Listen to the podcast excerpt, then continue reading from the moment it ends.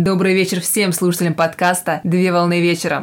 Рубрика, освещающая значение заимственного слова Слово дня. Слово для сегодняшнего разбора – дотация. Слово «дотация» на средневековой латыни «дотатио» – «дар». Дотация – это государственное ассигнование из местного бюджета для оказания финансовой поддержки убыточным организациям, предприятиям и учреждениям для покрытия перерасходов и других нужд. Дотация представляет собой денежные средства, которые государство выделяет на безвозвратной основе юридическим и физическим лицам при подтверждении льготной категории. Пример. Для физических лиц – дотация студентам студентам университета. Или для юридических лиц – дотации производителям товаров первой необходимости – сельское хозяйство.